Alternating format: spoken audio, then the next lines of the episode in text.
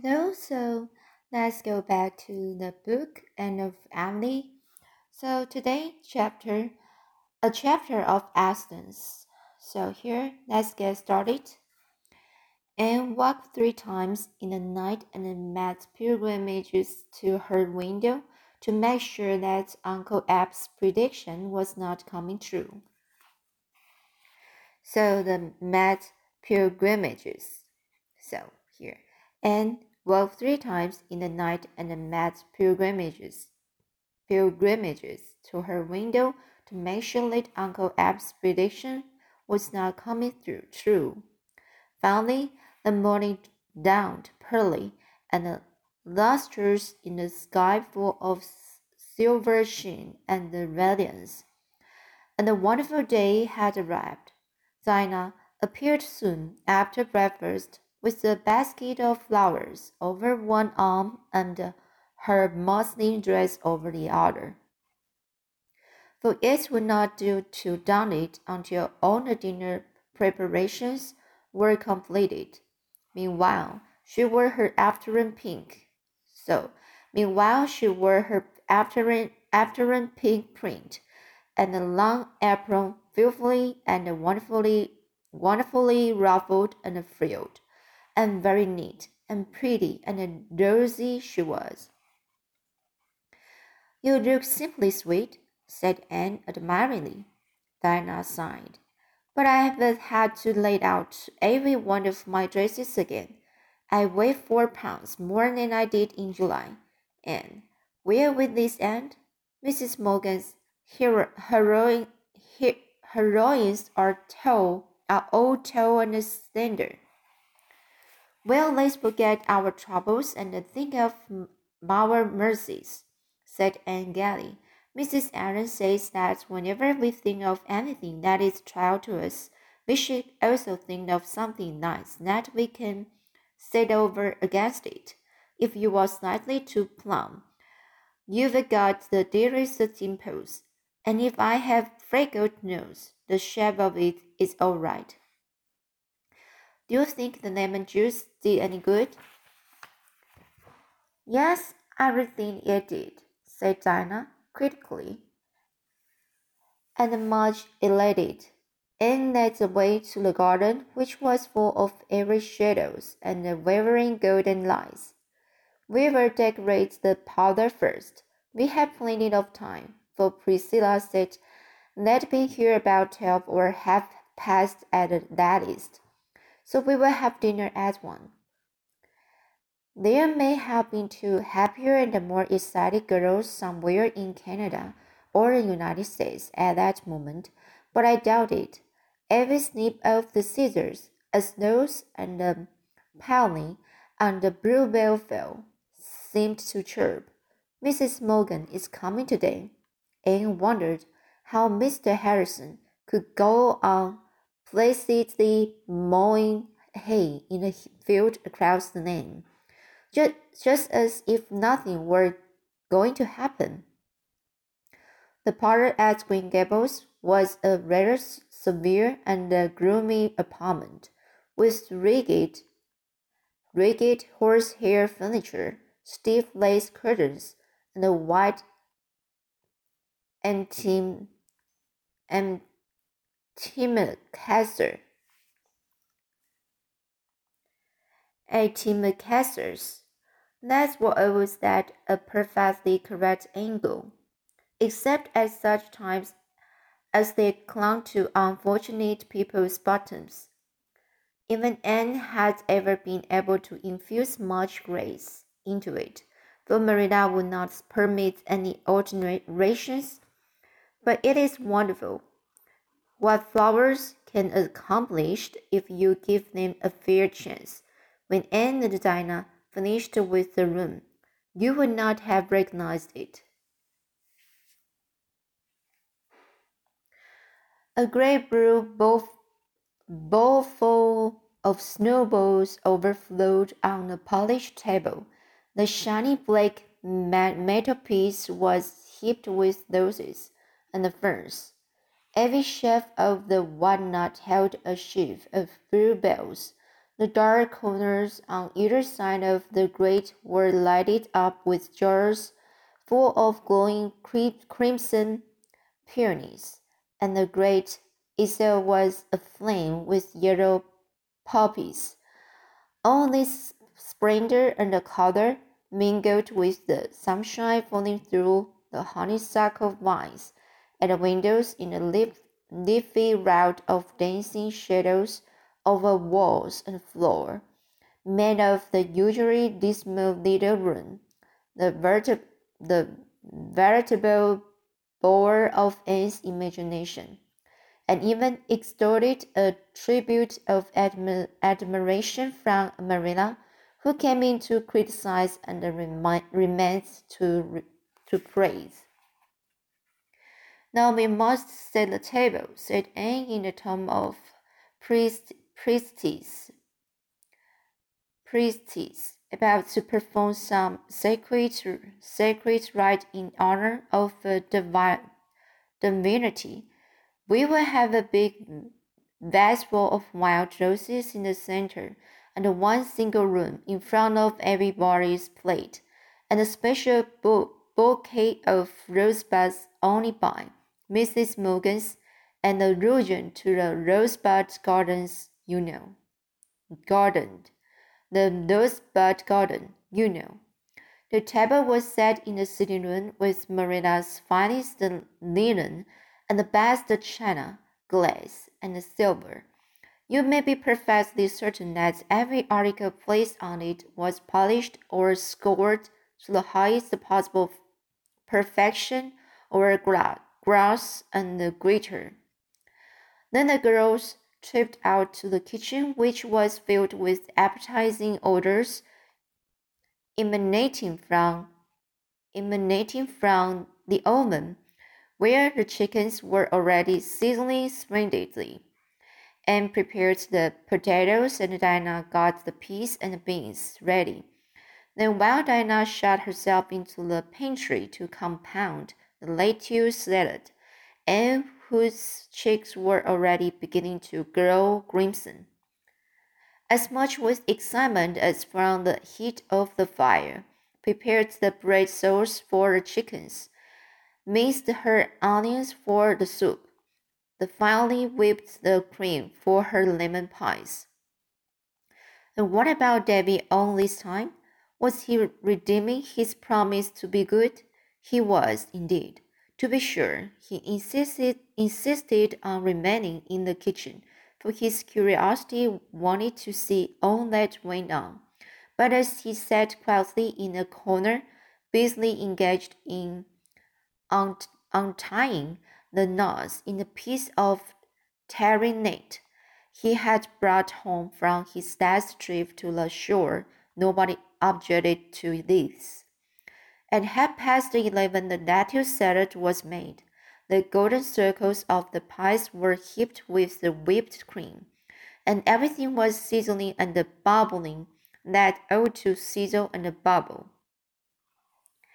We'd better go and dress up now, said Anne for they may be here by twelve. We must have dinner at sharp one, for the soup must be served as soon as it's done. Serious, serious, serious indeed were the, the toilet rice, the toilet rice pre presently performed in the east gable, and peered anxiously at her nose and rejoiced to see that its freckles were not at all prominent thanks either to the lemon juice or to the unusual flush on her cheeks. When they were ready, they looked quite as sweet and trim and girlish as ever did any of Mrs. Morgan's heroines. heroines. I do hope I will be able to say something once in a while and not sit like mute, said Dinah anxiously. Oh, Mrs. Morgan's heroines converse so beautifully, but I'm afraid I will be tongue tied and stupid, and I will be sure to say I sing. I haven't often said it since Miss Stacy told here, but in moments of excitement, it's sure to pop out. And if I were to say I sing before Mrs. Morgan I'd die of mortif- mortif- mortification, and it would be almost as bad as bad to have nothing to say. I'm nervous about a good many things, said Anne, but I don't think there is much fear that I won't be able to talk. And to do her justice, there wasn't. Anne shrouded her muslin glories in a big apron, apron and went down to concoct, concoct, con, oh sorry, so to concoct her soup. Marilla had dressed herself and the twins and looked more excited than she had ever been known to look before. At half past twelve, the, the errands and Miss Stacy came. Everything was going well, but Anne was beginning to feel nervous. It was surely time for Priscilla and Mrs. Morgan to arrive. She made frequent trips to the gate and looked and anxiously down the lane as ever her namesake in the blue beard story peered from the tower casement. Suppose they don't come at all, she said piteously. Don't suppose it. It would be too mean, said Dinah, who, however, was beginning to have uncomfortable misgivings on the subject. And, said Marina, coming out from the parlor, Miss Stacy wants to see Miss Barry's willow-ware platter. and hastened to the sitting room closet to get the platter. She had, in accordance with her promise to Mrs. Lynde, written to Miss Barry of Charlottetown, asking for a loan of it. Miss Barry was an old friend of Anne's, and she promptly sent the platter out, with the letter ex exhorting, exhorting Anne to be very careful of it, for she had paid twenty dollars for it. The platter had served its purpose at the Aid Bazaar, and had then been returned to the Green Gables closet, for Anne would not trust anybody but herself to take it back to town. She carried the platter carefully to the front door where her guests were, enjoying the cool breeze that blew up from the brook. It was examined and admired. Then, just as Anne had taken it back into her own hands, a terrific crash and a clatter sounded from the kitchen pantry. Marilla, Diana, and Anne fled out, the latter pausing only long enough to set the, the precious platter hastily down on the second step of the stairs. When they reached the pantry, a true harrowing spectacle met their eyes. A guilty looking small boy scrambled down, scrambling down from the table with his clean print blouse, liberally plastered with yellow filling, and on the table the shattered remnant, remnants of what had been two brave decreamed lemon pies. Davy had finished raveling out his herring net, and has had wound the twine into a ball. Then he had gone into the pantry to put it up on the shelf above the table, where he already kept a score or some of similar bowls, which, so far as could be discovered, served no useful purpose save to yield, yield the joy of possession. David had to climb on the table and reach over to the shelf at a dangerous angle, something he had been forbidden by Marina to do, as he had come to grief once before in, in the experiment. Experiment. The result in this instance was disastrous. David slipped and came sprawling squarely down on the lemon pies. His clean blouse was ruined for that time and the pies for all time. It is, however, all an ill wind that blows nobody good, and the pig was eventually the gainer, by Davy's mischance. Davy Keith, said Marilla, shaking him by the shoulder. Didn't I forbid you to climb up on the table again? Didn't I? I forgot, whimpered Davy. You were telling me not to do such an awful lot of things that I can remember them all. Well, you march upstairs and say, stay there till after dinner. Perhaps you will get them sorted out in your memory by that time. No, now, no, Anne, never you mind interceding for him. I'm not punishing him because he spoiled your pies. There was an accident. I'm punishing him for his disobedience. Go, Davy, I say. Ain't I to have any dinner? wailed Davy. You can come down after dinner is over and have yours in the kitchen. Oh, all right, said Davy, somewhat comf- comforted. I know Anne will save some nice bones for me, won't you, Anne? Cause you know I didn't mean to fall on the pies, said Anne. Since they are spoiled, can I take some of the pieces upstairs with me? No, no lemon pie for you, Master Davy, said Marina, pushing him toward the hall. What shall we do for dessert? asked Anne, looking regretfully at the wreck and ruin. Get out a crack of strawberry preserves, said Marilla, cons- counseling counseling,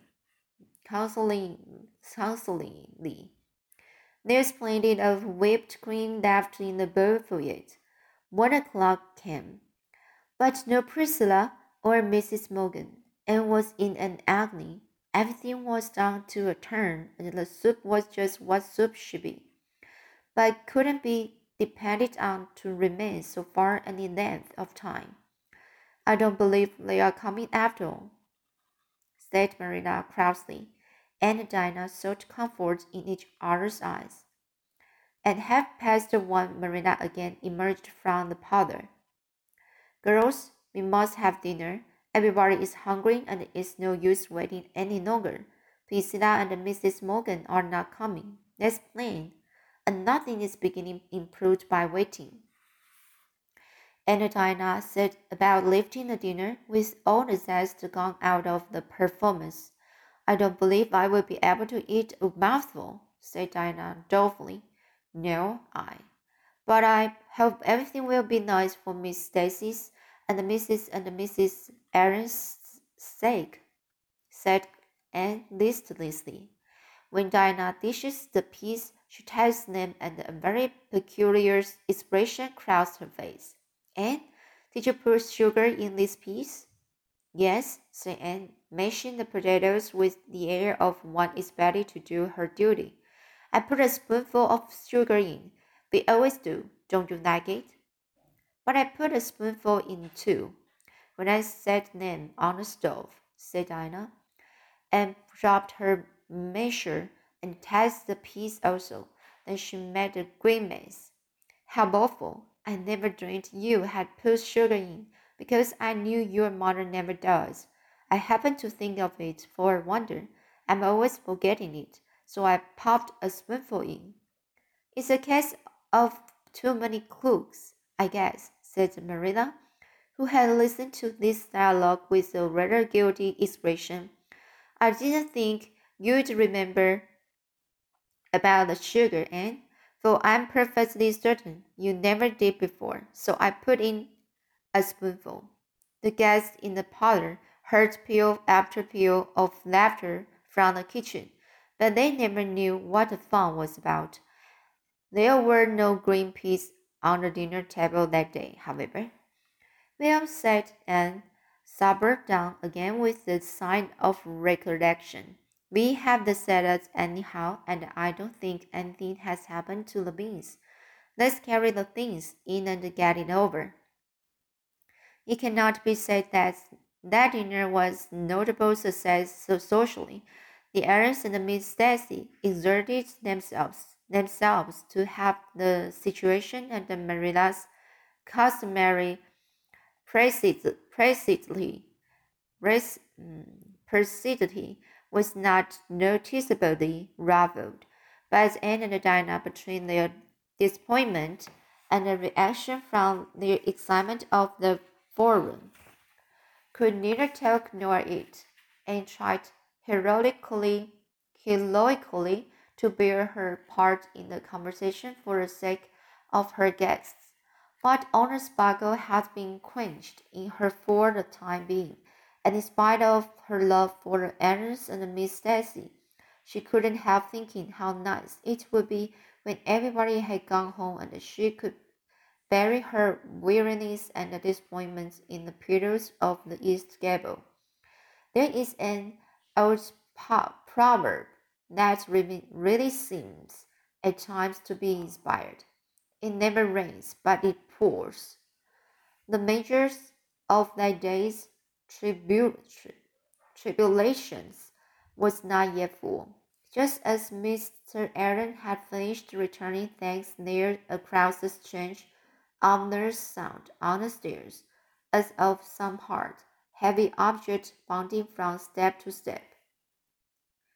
Finishing up with a grand smash at the bottom at the bottom. Everybody ran out into the hall and gave a shriek of dismay. At the bottom of the stairs lay a pink conch shell amidst the fragments of what had been Miss Barry's spreader. And at the top of the stairs knelt a terrified Davy, gazing down with wide open eyes at the havoc. Davy, said Marilla ominously, did you throw that conch down on purpose? No, I never did, whimpered Abby. I was just sitting here, quiet as quiet, to watch you folks through the banisters, and my foot struck that old thing, and pushed it off, and I'm awful hungry, and I do wish you'd lick a feather and have done with it instead of always sending him upstairs to Miss Oliphant. Don't blame Davy, said Anne, gathering up the fragments with trembling fingers. It was my fault. I see that platter there and forgot all about it. I'm probably punished for that carelessness. But oh, what will Miss Barry say? Would you know how she, how only she only built it so it isn't the same as if it was an heirloom? said Dinah, trying to console. The guests went away soon after, feeling that it was the most tactful thing to do. And Dinah washed the dishes, talking less than they had ever been known to do before. Then Dinah went home with a headache, and Anne went with another to the east gable, where she stayed until Marilla came home from the post office at sunset, with a letter from Priscilla written the day before. Mrs. Morgan had sprained her ankle so severely that she could not leave. Mm. Okay, so excuse me, I will repeat the, the, sentence. Um, then Diana went home with a headache, and Anne went with another to the east. Oh, sorry that. Okay, repeat again. Then Diana went home with a headache, and Anne went with another to the east gable, where she stayed until Marilla came home from the post office at sunset, with a letter from Priscilla written the day before. Mrs. Morgan had sprained her ankle so severely that she could not leave her room. And oh, Anne dear, wrote Priscilla, I'm so sorry, but I'm afraid we won't get up to Green Gables at all at now. Though by the time Auntie's ankle is well, she will have to go back to Toronto. Toronto, she has to be there by a certain date. Well, sighed Anne, laying the letter down on the red sandstone step of the back porch, where she was sitting, while the twilight rained down out of dappled, dappled light, dappled sky, dappled sky. I always thought it was too good to be true that Mrs. Morgan should really come, but there, that speech sounds as pessimistic as Miss Eliza Andrews, and I'm ashamed of making it. After all, it was not too good to be true. Things just as good and far better are coming true for me all the time, And I suppose the events of today have a funny side too. Perhaps when Dinah and I are old and gray, we should be able to laugh over them. But I feel that I can't expect to do it before then, for it has truly been a bitter disappointment. You will probably have a good many more and worse disappointments than that before you get through life, said Marilla, who honestly thought she was making a comforting speech. It seems to me, Anne, that you are never going to outgrow your fashion of setting your heart so on things and then crashing down into despair because you don't get them. I know I'm too much inclined that way, agreed Anne ruefully. When I think something nice is going to happen, I seem to fly right up on the wings of anticipation, and then the first thing I realize I drop down to earth with the thought. But really, Marilla, the fine part is glorious as long as it lasts, lasts, lasts. It's like soaring through sunset. I think it almost pays for a thought. Well, maybe it does, admitted Marina. I'd rather walk coming alone and do without both flying and thought. But everybody has her own way by living. I used to think there was only one right, right way, but since I've had you and the twins to bring up, I don't feel so sure of it. What are you going to do about Miss Barry's platter? Pay her back the twenty dollars for pay she paid for it, I suppose. I'm so thankful it wasn't a cherished heirloom because then no money could replace it. Maybe you could find one like it somewhere and buy it for her. I'm afraid not. Platters as old as that are very scarce. Mrs. Lynde couldn't find one anywhere for the su supper. I only wish I could. For of course, Miss Barry would just as soon have one platter as another, if both were equally old and genuine. Marilla looked at that big star over Mr. Harrison's maple grove, with all that holy hush of sil silvery sky about it. It gives me a feeling that it's like a prayer. After all, when one can see stars and skies like that, little, disappoint, little disappointments and the accidents can matter so much. Can they? Where's Davy? said Marilla with an indifferent glance at the star. In bed. I've promised to take him and Dora to the, the shore for a picnic tomorrow. Of course, the original agreement was that he must be good, but he tried to be good, and I hadn't the heart to disappoint him. You will drown yourself or the twins, blowing about the pond in that fleet, grumbled Marilla. I've lived here for sixty years, and I've never been on the pond yet. Well, it's never too late to mend, said Anne roguishly. Suppose you come with us tomorrow. We will shut Green Gables up and spend the whole day at the shore doubting the world aside. No, thank you, said Marina with indignant emphasis. I'd be nice side, wouldn't I? Lowing down the pond in the fleet, I think I hear Rachel pronouncing on it. There's Mr. Harrison driving away somewhere. Do you suppose there is any truth in the gossip that Mr. Harrison is going to see Isabella Andrews? No, I'm sure there isn't. He just calls there one evening on business with Mr. Harrison Andrews. And Mrs. Lynde saw him and said she knew he was courting because he had a white collar on. I don't believe, believe Mr. Harrison will ever marry. He seems to have a prejudice against marriage. Well, you can never tell about those old bachelors.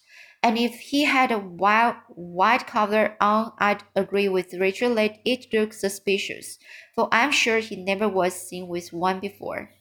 I think he only put it on because he wanted to con conclude a business deal with ha Harmon Andrews, said Anne. I've heard him say that's the only time a man needs to be particular about his appearance, because he, if he looks pros prosperous, the party of the second part won't be so likely to try to cheat him. I really feel sorry for Mr. Harrison's. Uh, sorry, I I really feel sorry for Mr. Harrison. I don't believe he feels satisfied with his life. It must be very lovely to have no one to care about except a parrot, don't you think? But I notice Mr. Harrison doesn't like to be pitied. Nobody does, I imagine. There's Gilbert coming up the lane, said Marilla. If he wants you to go for a row on the pond might you put on your coat and rubbers. There's heavy dew tonight. So let's eat this chapter. We have finished. And now, um, next time, sorry. So next time, uh, we will continue this um book, uh, the next chapter and adventure on the Tory Road. Tory Road. So okay, see you next time.